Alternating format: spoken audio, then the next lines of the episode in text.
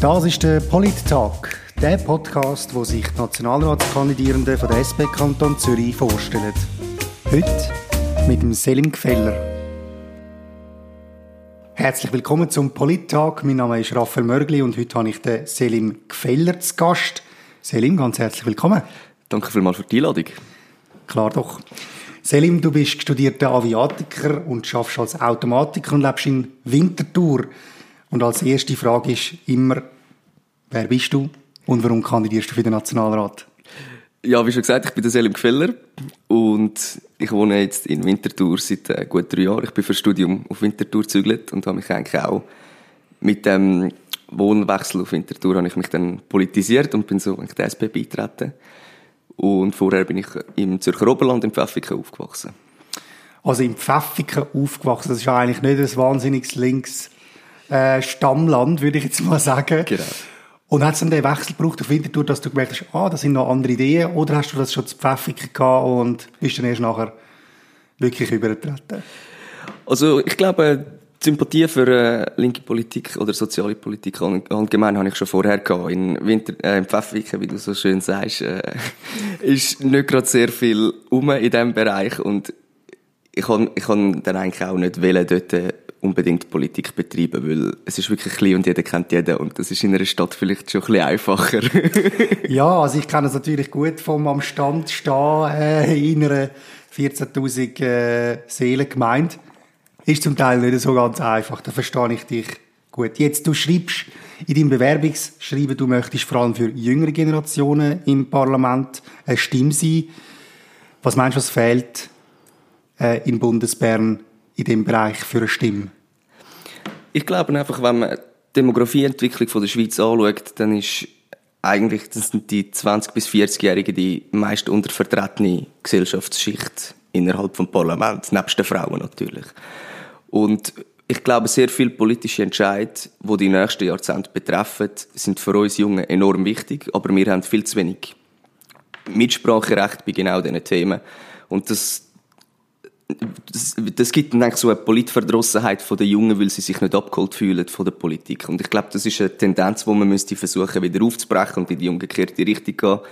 Und darum möchte ich eigentlich mit meiner Kandidatur auch aufzeigen, dass man auch als junge Person kann wirklich kandidieren für so etwas und dass, wenn wir als junge Menschen auch gehen, wählen, dass wir auch wirklich einen Einfluss haben können. Und das wäre doch schön. Also du hast es angesprochen, oder? Das ist natürlich schon ein bisschen das Problem, dass viele junge Leute eigentlich gar nicht so Politik interessiert sind. Hast du da irgendwie eine Idee, wie kann man die Leute abholen? Wie kann man ihnen zeigen, dass eben ihre Stimme einen Wert hat? Ich glaube nicht, dass die junge Generation nicht Politik interessiert ist. Ich glaube vielmehr, dass es eben eine Verdrossenheit ist und dass man sich nicht abgeholt fühlt. Weil wenn ich jetzt zum Beispiel einen Küchentisch treffen gehe oder mit anderen jungen Menschen über Politik rede, merke ich, dass da dass sich die Leute Gedanken machen und die das sehr aufmerksam verfolgen.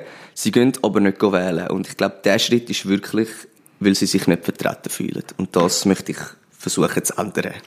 Und was hörst du so an diesen Küchentisch? Also was hörst du für Ideen von Ihnen, neue Ideen oder hörst du Sachen, die du auch schon gehört hast und jetzt einfach noch nicht wirklich einen Durchbruch erlebt haben in der Politik?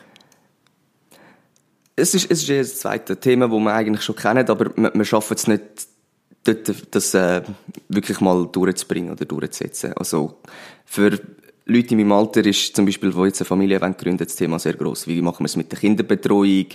Können wir beide arbeiten? Müssen wir anfangen, Teilzeit zu arbeiten? Das sind, das sind reale Probleme, die wo man nicht so einfach lösen kann, wenn man einfach sagt, wir, wir, brauchen jetzt, äh, wir wollen die Gleichstellung von Frauen, dann hat das viel mit dem zu tun, zum Beispiel, dass wir genau von vorne anfangen und sagen, dann müssen wir jetzt aber auch wirklich Bedingungen schaffen. Und das ist etwas, wo ich merke, dass zum Beispiel Familien mit der Kita genau dort Problem haben. Und das ist natürlich ein Thema, wo jetzt die bisherigen National- und Ständerätinnen, Räte, die so ein bisschen plus minus über 60 sind, sich nicht so fest damit auseinandersetzen müssen.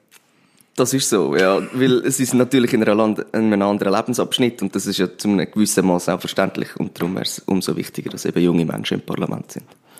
Jetzt eines von den Themen, wo man von den Jugendlichen auch in letzter Zeit gross gehört hat, ist das Umweltthema, also mit den ganzen Klimademos und der Klimawandel ist ein bisschen jetzt, ja, ich würde sagen, auch von eins zu einem von den wichtigen Themen in dem Wahlkampf geworden. Es ist auch ein Thema, das dich äh, interessiert. Jetzt Was würdest du sagen, müsste man machen, um die Demos nicht einfach abflachen lassen und das Thema wieder wirklich eine nachhaltige Wirkung erzielt? Was dort sicher schon mal gut ist, dass man überhaupt jetzt darüber redet. Also das, es ist medial sehr groß, die Politiker reden darüber. Es hat äh, mit den Kantonsratswahlen hat es schon die ersten Wahlen gehabt, wo, wo das Thema wirklich riesen Einfluss gehabt hat. Und darum bin ich schon sehr zuversichtlich, dass das nicht so schnell wieder wird abflachen, sondern dass das wirklich eine lange anhaltendere Sache ist. Es müssen aber auch jetzt eigentlich Resultate folgen. Also man muss zum Beispiel auf, auf nationaler Ebene äh, abkommen von der sage ich mal, Ökopolitik, die man bis jetzt hat und wirklich äh, ökologische Themen forcieren. Also der Nationalrat hat gerade wieder 5,7 Milliarden für die Nationalstraße gesprochen. Und warum sprechen wir so viel Geld, wenn wir doch eigentlich den ÖV ausbauen und uns mit neuen Mobilitätskonzepten beschäftigen? Und dann finde ich, das ist eigentlich genau ein Beweis, dass man dort zu wenig lust und dort könnte man wirklich etwas erreichen, wenn würde sagen, okay, wir tun das Geld neu einsetzen. Du hast es schon ein bisschen angesprochen, also einen anderen Geldfluss probieren zu erreichen, weg von der Straße und hin zum ÖV. Gibt es noch andere Sachen, wo du als Nationalrat würdest in dem Klimathema anpacken? Also die Verteilung vom Geld ist sicher immer nur das eine. Das andere ist auch, was für Ziel wir uns setzen. Und ich denke, ein grosses Ziel, das wir uns setzen sollten, ist im Bereich vom von den Autos, dass wir sagen, dass wir wirklich bis 2030 oder 2035 Fahrzeugflotten wollen, die de facto kein CO2 mehr ausstoßen. Und ich denke, das ist ein Ziel, das wir könnten erreichen wenn man, wenn man auch wirklich der politische Wille da ist. Und das wäre etwas, was ich finde, wäre wäre es doch wert, das anzugehen. Jetzt bist du ja auch noch Aviatiker. Wie ist denn das mit diesen Flugzeugen? Die sind ja auch immer ein ein Problem, nicht wahr? Das ist so. Ich, ich sehe das Thema auch sehr kritisch und es mhm. auch spannend gewesen während meinem Studium. Es ist eigentlich am Anfang, als ich angefangen habe mit dem Studium, noch, noch nicht so das Thema gewesen, die Ökobilanz. Und erst mit der Zeit ist das jetzt immer ein bisschen mehr geworden. Und äh, es ist ja so, das Flugzeug ist kein äh, ökologisches Fortbewegungsmittel. Auf der anderen Seite muss man aber auch sagen, man macht hoffentlich auch nicht jedes Jahr so einen weiten Flug und europäische Flüge, finde ich sowieso, sollte man eigentlich, wenn es geht, vermeiden und mit dem Zug die Reise auf sich nehmen. Jetzt gibt es ja auch Stimmen, die sagen, äh, wir von der SP, wenn wir das Thema beackern, dann hilft das nur den Grünen oder noch schlimmer den Grünen Liberalen, weil wir haben halt Grünen nicht, nicht im Namen. Was sagst du auf diese Stimme? Ich tue da eigentlich immer sehr gerne die von Beutler ähm, zitieren, die gesagt haben, wir haben eine grüne Lunge, aber es braucht auch immer ein rotes Herz. Und das finde ich ist, ist genau die treffende, die treffende Aussage. Nachhaltigkeit und Ökologie, das sind ja immer, das sind eigentlich dreierlei. Erstens muss es für die, muss es sozial nachhaltig sein, es muss wirtschaftlich nachhaltig sein, aber es muss auch für die Umwelt nachhaltig sein. Und, also für die Natur. Und wir sind eigentlich wirklich die, die viel mehr Wert auf das soziale Thema legen und schauen, dass, äh, wenn die auch sozial möglich ist. Weil wenn die Menschheit oder die Bevölkerung die Ziele nicht mittragen, werden wir sie auch nicht erreichen oder wir werden sie uns gar nicht erst setzen können. Das heißt, wir müssen alle mit ins Boot nehmen, wenn wir die Ziele erreichen Das ist ja eben das Problem, oder? Viele Leute haben ja auch Angst, dass wenn man sagt, man macht jetzt Aufschläge zum Beispiel auf Flugtickets, äh, mit tut die Autos, die nicht elektrisch sind, verteuern, dass eigentlich vor allem die ärmeren Leute äh, unter dem Klimawandel werden leiden und vor allem auch an den Sachen, die man in, unternimmt gegen den Klimawandel. Wie erklären wir das diesen Leuten, dass es auch für sie wichtig ist und wie machen wir es, dass sie nicht am Schluss endlich die Verlierer und Verliererinnen sind in dem Ganzen? Das ist äh, eine Frage, die mich auch sehr beschäftigt und ich muss auch sagen, dort habe ich keine Musterlösung parat. Aber ich sehe das genau wie du.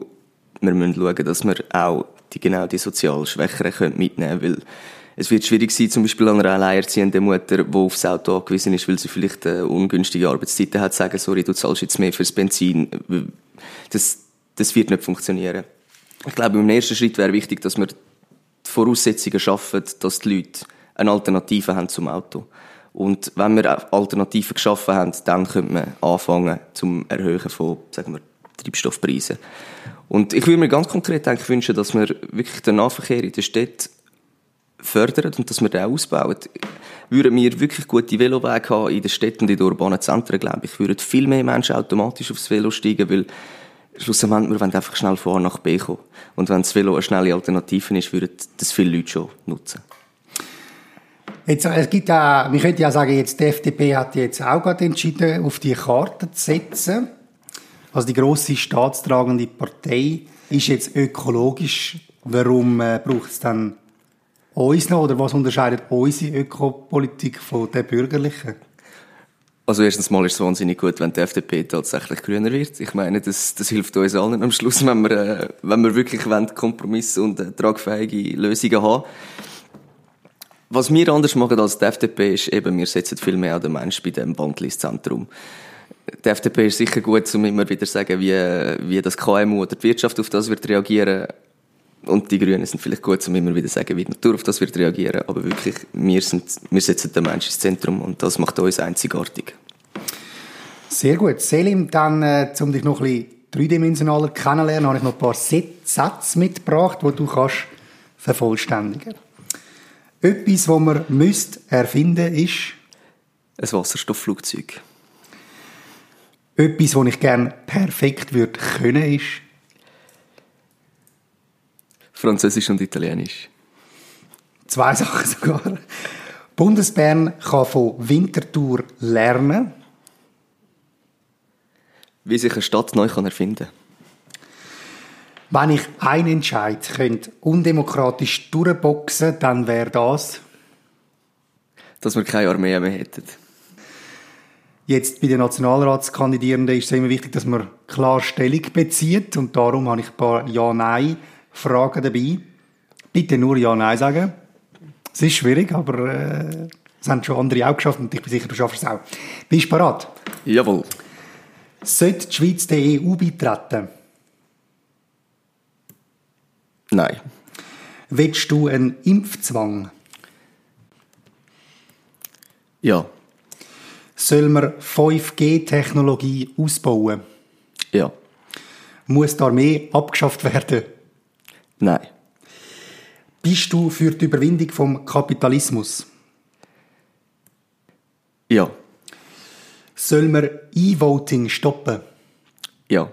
Soll man religiöse Dispensen vom Unterricht erlauben? Nein. Soll man Burkas verbieten? Nein. Soll man alle Drogen legalisieren? Alle? Alle? Nein. Sehr gut. Selim, du hast es geschafft. Das wäre es schon gewesen. Vielen Dank fürs Gespräch. Ja, danke auch. Und es hat mich gefreut, dich noch ein bisschen besser kennenzulernen. Und äh, ich wünsche dir natürlich alles Gute beim Wahlkampf. Danke vielmals. Viel Erfolg am 20. Oktober bei der Wahl. Das war es vom Polittag. Vielen Dank fürs Zuhören und ich freue mich schon aufs nächste Gespräch mit meinem nächsten Gast.